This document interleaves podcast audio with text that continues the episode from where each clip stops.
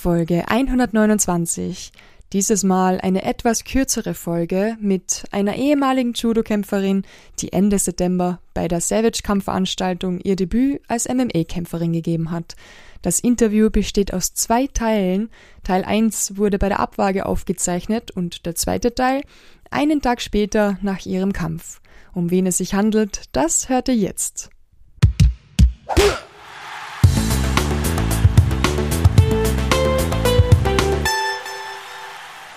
Herzlich willkommen beim Unschlagbar Ehrlich Podcast. Nages Moseni. Hi, hallo. Danke, dass ich hier sein darf. Ich habe am Spickzettel nachschauen müssen, wie man den Nachnamen ausspricht. Perfekt ausgesprochen, Nages Moseni. Sehr schön. Ich habe es noch nie nicht korrigieren müssen, das hast du gut gemacht. genau. Das freut mich. Wir sind, also für alle, die den Hintergrundlärm hören, ähm, wir sind im Hollywood Megaplex, einen Tag vor dem Kampf bei der Abwaage. Es ist ein bisschen laut, aber wir nutzen es jetzt einfach für ein kurzes Interview zu dir, zu deiner Person und überhaupt, wie du zum Sport gekommen bist. Und wir haben davor schon ein bisschen geplaudert. Du machst jetzt eigentlich deinen ersten MMA-Kampf und das ist ein bisschen so das, wo du gesagt hast, das ist so dein Ziel für dieses Jahr 2023. Genau, ja. Also es war mein Ziel schon seit 2012. Und dann ist halt immer was dazwischen gekommen, immer ist das Leben ist dazwischen gekommen. Ähm, und jetzt ist es endlich soweit. Dieses Jahr schaffe ich es, von meiner Bucketlist zu streichen, meinen ersten MMA-Kampf, genau. Fast zehn Jahre. Was ist da alles gewesen in diesen zehn Jahren, dass es nie geklappt hat? Ich weiß, du bist sehr, sehr gut im Judo und äh, National Champion im Judo und eigentlich voll am Bodenkampf ähm, drinnen. Was ist da passiert in den zehn, fast zehn Jahren? Ja, ich habe erstens ähm, war ich äh, Sportlerin bei der Polizei und dann dachte ich immer noch, also meine ersten Jahre bei, beim Judo war, war sehr lang erfolglos. Und ähm, ich bin eigentlich extrem unsportlich und untalentiert, ähm, aber ich bin voll verbissen. Und dann habe ich weitergekämpft und ich dachte mir, ich gebe mir noch ein Jahr und dann geht der Knoten auf. Ich gebe mir noch ein Jahr und der Knoten ist auch ähm, aufgegangen. Ich habe meine sportliche, meine Judo-Karriere beendet und kann sagen, ich habe alles erreicht, was mein Körper hergegeben hat. Ähm, genau, und dann, nachdem ich 2019 die Judo-Karriere beendet habe, bin ich schwanger geworden. 2019 im Herbst wollte ich eigentlich meinen ersten Kampf im A-Kampf haben und dann bin ich schwanger geworden. Dann ist sie auf die Welt gekommen. Dann dachte ich mir, ach, jetzt bin ich bald 30, jetzt bin ich zu alt für meinen ersten MA-Kampf. Ähm, dann habe ich mich davon selbst überzeugt und meine Trainingspartner und Kollegen haben gesagt, dass ich nicht so alt bin, dass ich auf jeden Fall mitverhalten kann mit den Jungen. Und jetzt muss ich es mir auch selbst beweisen. Da haben Sie wahrscheinlich recht, richtig, richtig cool. Ähm, was total interessant ist, ich habe das heute erst bei der Abwaage erfahren, aber dass die Frauen an Schwangerschaftstests machen müssen. Davor, das habe ich noch nie gehört irgendwo. Ist das überall so oder nur in Europa? Ähm, beim, ich habe das auch heute bei der Abwaage erfahren, dass wir das morgen machen müssen. Ich habe beim Judo muss man das nicht machen, ähm, aber es hat ja eine Hintergrundstory. Also erstens, wenn wir da getreten werden und schwanger, ungeplant, passiert ja. Ich war ja auch ungeplant schwanger, also stell dir vor. Und lustige Geschichte, man hat das nicht beim Judo. Und ich habe ähm, die CSID-Weltmeisterschaften schwanger gekämpft, unwissend, bin CSID-Weltmeisterin geworden und habe mir noch gedacht, oh, heute war ich einen, einen richtig schlappen Tag gehabt. Und zwei Tage später habe ich einen Schwangerschaftstest einfach aus Jux gemacht und war schwanger. Also es ist gar nicht so blöd, dass man sowas macht. Ja. Ich habe lange überlegt, ob das irgendwie komisch ist, weil man es ist ein komisches Gefühl, wenn man da dann so etwas machen muss. Aber ja, ist eine gute, gute. Es hat eine Berechtigung, ja. Es hat auf jeden Fall Berechtigung, ja. Wie heißt die Kleine? Meine Tochter ist Daria. Genau, sie ist drei Jahre alt. Ja. Süß und wird einmal kämpfen, weil ich sehe auf Instagram immer, du bist live dabei mit ihr im Training.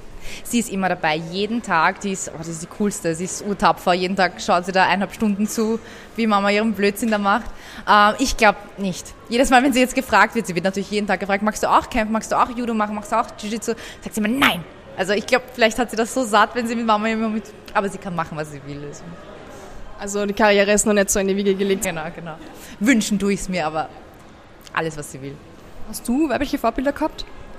Ähm, definitiv, ja. Ähm, Im Sport und im Leben. Aber ich würde sagen, man pickt sich immer so bestimmte Teile von jemandem aus, weil man das Gesamtbild muss man sich ja selber zusammenbauen. Aber auf jeden Fall, im MMA war es dann 2012 war es halt Ronda Rousey, die vom Judo hingegangen ist und das haben alle extrem cool gefunden und das wollte auch jeder machen und das war auch 2012, wo ich gesagt habe, oh, das möchte ich auch machen. Sie war der Grund, ja. Das verstehe ich, die war wirklich richtig gut. Ich weiß, wir haben davor ein bisschen geplaudert, du hast iranische Wurzeln, bist aber nicht in, im Iran geboren, sondern in Österreich. Ähm, wie geht es denn damit, dass im Iran nur jetzt eigentlich die Frauen ja, unterdrückt werden? Genau, also ich, meine Eltern kommen aus dem Iran. Ich bin hier geboren, aber ich ähm, würde doch sagen, dass ich Perserin bin. Aber genauso sage ich, ich bin Österreicherin, also man ist da so dazwischen. Vor allem, du hast gesagt, wegen deiner Nase. Genau, genau. Meine Nase ist sehr persisch, meine Augenbrauen und meine Attitude auch. Die, also leugnen kann ich es nicht. Ganz äh, fließend persisch sprechen äh, und essen kann ich. Ähm, genau. Ähm, es ist ganz schlimm. Es ist richtig schlimm, weil es ein wunderschönes Land ist. Ich würde es gerne der Daria zeigen und ähm, Daria ist auch Daria ist ein persischer Name und ich will sie gern, ich will ihr gerne ihre Kultur zeigen. Es ist schwer, weil wir nicht hin können und ich auch große Angst habe, mit ihr hinzufliegen. Aber also jeder, der sagt, also dir denkt, das ist ein ähm, angsteinflößendes Land. Nein, die Regierung ist angsteinflößend. Das Land ist so schön, das Essen ist so gut, die Fre Leute sind so freundlich und herzlich. Es ist sehr schade, ja. Es ist wirklich traurig, das zu sehen. Ähm, wie war deine Kindheit dann da in Österreich? War das ein bisschen geprägt, so iranisch? Ja, also zu Hause waren wir auf jeden Fall sehr persisch. Ähm, aber das war noch ein bisschen anders, denke ich. Vielleicht war es nur bei mir so, aber wir waren, also ich war eines der wenigen Migrantenkinder in meiner Klasse. Und draußen habe ich schon sehr österreichisch getan. Also draußen habe ich schon sehr, sehr so getan, als wäre ich Österreicherin, obwohl man es nicht ist, weil ich habe eben diese persische Nase und dieses dunkle Haar. Also man ist immer, dort wird man nicht als ähm, Österreicher akzeptiert und im Iran wirst du nie als äh, Iraner akzeptiert, weil du hast ja diesen europäischen Akzent und bist ja aus Europa. Also man gehört nirgends voll dazu. Ja. Das ist schwierig. Judo hast du schon gesagt, du hast du gestartet. Ähm, auch, Brazilian, Jiu-Jitsu, Purple Belt. Das sind sehr viele Bodenkampfsportarten. Äh, wie ist es jetzt an MMA, wenn du da Stand-Up hast? Tust du da du leicht? Ähm, leicht. Natürlich gibt es, äh, würde ich sagen, der am Körper beim Grappling, das ist so meine Welt. Ähm, aber ich liebe das andere auch, weil es auch neu ist und ich, wie gesagt, bin ja in gar nichts gut und talentiert, aber ich bin halt, wenn ich was will, und jetzt ist es halt, jetzt möchte ich gut werden darin. Und ich möchte vielleicht noch mal ausnocken und so. Also es macht jede Menge Spaß. Das Training an sich macht jede Menge Spaß. Ob der Kampf auch Spaß macht, werden wir morgen sehen. Stimmt, die Folge kommt erst ein bisschen später außer, aber ich finde es richtig cool und bin schon gespannt. Die werden dann auch danach erklären und erzählen, wie es gegangen ist beim Kampf. Was sind so deine Erwartungen an deinen ersten MMA-Kampf? Hast du da irgendetwas oder lassest du es einfach auf die zukommen? Ah, ich bin 32 und ähm, man denkt sich seine ganze Karriere, meine ganze Judo-Karriere, ich mir gedacht, ich muss das erreichen, dann bin ich glücklich. Ich muss das erreichen, dann bin ich glücklich. Ich habe schon Ziele und ich habe natürlich auch für morgen was vorgenommen, aber das Wichtigste ist, dass man Spaß hat, weil es ist nicht alles. Ähm, das ist nicht die Welt. Wenn man verliert, geht die Welt nicht unter. Äh, die Sonne geht übermorgen wieder auf. Hauptsache, ich bin wir haben Spaß, wir sind übermorgen gesund und der Rest passiert. Hast du genug Sponsoren oder musst du nebenbei arbeiten, dass du dir das Leben als Kämpferin ich bin ja, finanzieren kannst? Ja, ich bin ja Amateurkämpferin noch. Ähm, ich habe drei Jobs, um ehrlich zu sein. Ich habe drei Jobs und ein Kind, ähm, um über die Runden zu kommen. Ich bin äh, Vollzeit beschäftigt und dann darf ich noch Training geben auch noch. Also ich habe gar keine Sponsoren. Also anher, wenn ihr Interesse habt, freue ich mich, wenn ihr mal eine Reise zahlen wollt. Gerne. Was machst du vollzeitmäßig? Ich bin Polizistin genau, mein Hauptberuf ist Polizistin, dann darf ich noch Judo-Training geben beim Alpha, ähm, Judo-Training in meinem alten, in meinem Judo-Verein Samurai und äh, Landestrainerin in Wien bin ich auch. Hast du genug äh, Trainingspartner? Ob ich im MMA. Ich habe äh, den Luxus, in einigen Gyms zu trainieren. Ich darf, äh, ich äh, in der Alpha Academy trainiere ich ja und das Hero hat seine Tore für mich äh, äh, geöffnet. Also ich habe Trainingspartner. Ich würde mich freuen, wenn ich mehr Trainingspartnerinnen hätte. Ja. Kannst du so eine typische Woche oder so einen typischen Tag bei dir irgendwie erklären? Weil so viele Jobs, drei verschiedene Jobs, so viel Training, wir wissen alle, MMA ist ein Vollzeitjob eigentlich. Ähm, wie geht sich das alles zeitlich aus, nur mit der Kleinen? Uh, wann beginnt der Tag und wann endet er? Genau, er beginnt um 5 Uhr jeden Morgen. Dann mache ich mich fertig, mache ich ähm, alles bereit, dass sie so lange wie möglich schlafen kann. Dann wird sie geweckt, wir haben unsere Morgenrituale, sie wird in den Kindergarten gebracht und dann gehe ich immer, ich arbeite immer montags bis freitags und ähm, habe aber den Luxus, dass ich ab und an in der Arbeit auch einmal eine Krafteinheit machen kann oder laufen gehen kann dann kann ich das schon abhaken. Dann renne ich nach Hause, hole die Daria vom Kindergarten ab und wir gehen schon ins Training. Also dann ist immer ab 17 oder 18 Uhr Alpha, Hero und äh, wir geben Training bis immer 20 Uhr sowas. Dann fahren wir heim, Abendessen, duschen. Sie geht schlafen Und wenn sie schläft, dann fast, äh, fängt halt dieses ganze Mama-Dasein an. Da muss irgendwer den Haushalt machen, kochen für den nächsten Tag, weil ich kochen geht ja nicht in der Zeit. Genau, es wird vorgekocht, es wird Wäsche gewaschen.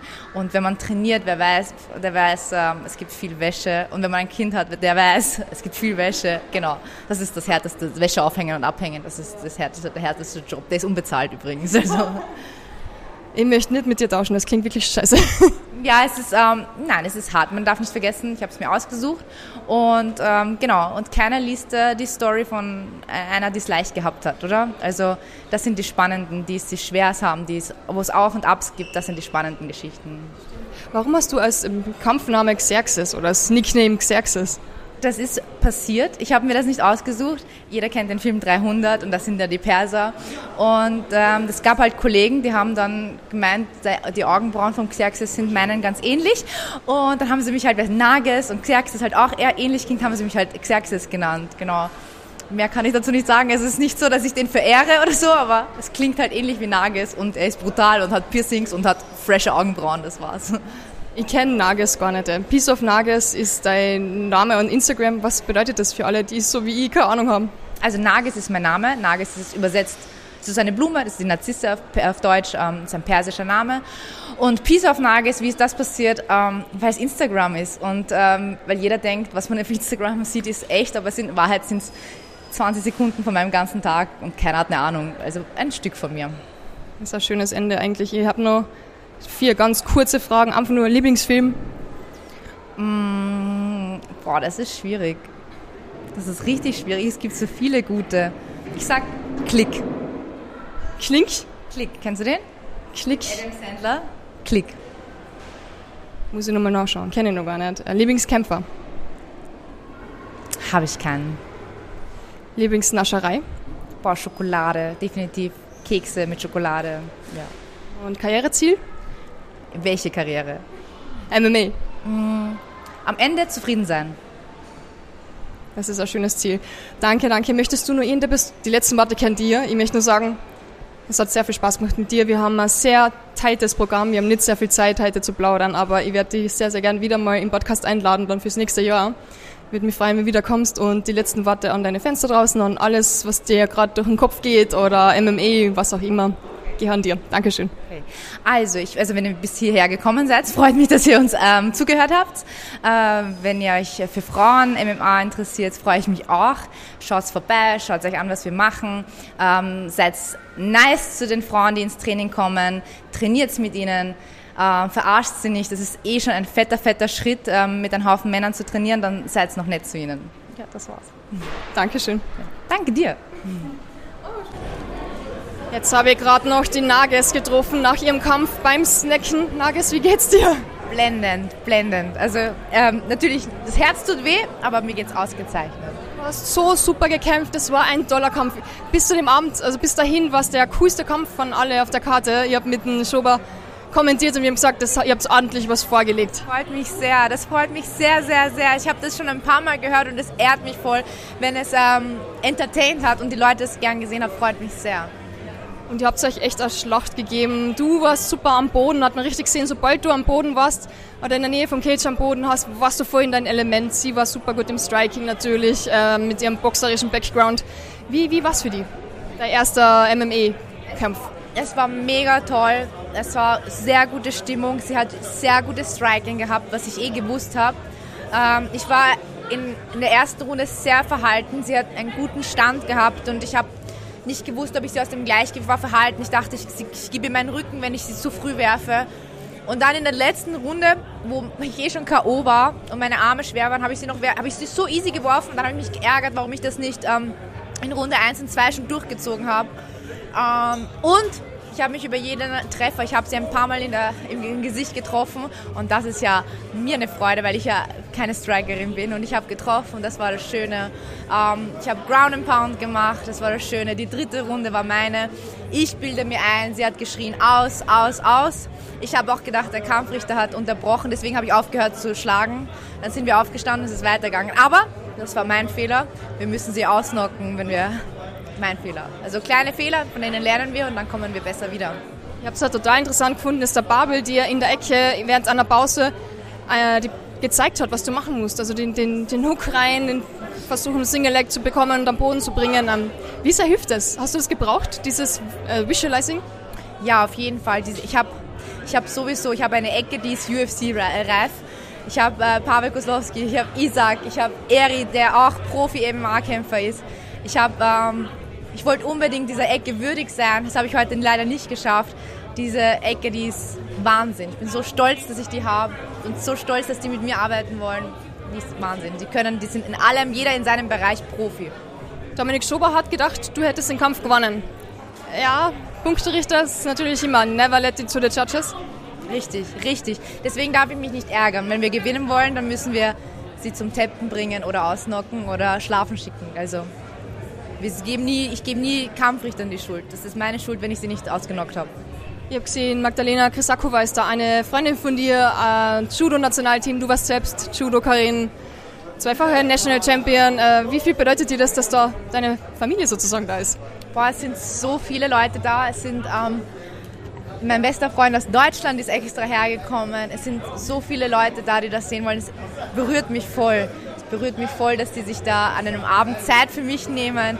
Ich habe heute schon so viel Freudentränen gehabt, weil es voll der harte Weg. Es ist halt nicht der, haben wir eh gestern geredet, es ist nicht der einfache Weg.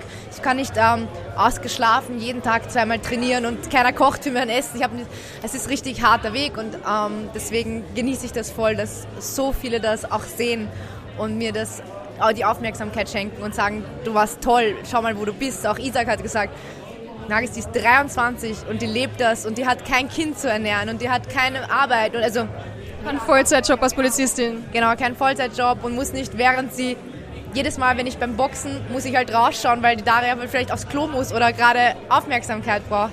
Und ich bin ähm, enttäuscht, aber sehr stolz. Ich habe elf Jahre auf diesen Kampf gewartet und ich kann es kaum erwarten, wieder zu kämpfen. Ich finde, es gibt gar keinen Grund, enttäuscht zu sein. Du hast das so super gemacht.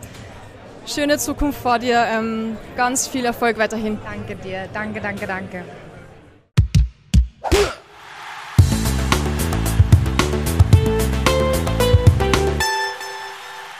Das war Folge 129 mit der MMA-Kämpferin Nages Moseni. Wir wünschen ihr für ihre Zukunft ganz viel Erfolg und freuen uns, sie bald im Cage und vielleicht als nächstes im Podcast wieder hören und sehen zu dürfen. Also wirklich eine beeindruckende Performance. Den Kampf könnt ihr auch auf YouTube unter Savage Fighting im Livestream nachschauen. Danke fürs Zuhören, viel Spaß beim Trainieren und bleibt weiterhin unschlagbar ehrlich.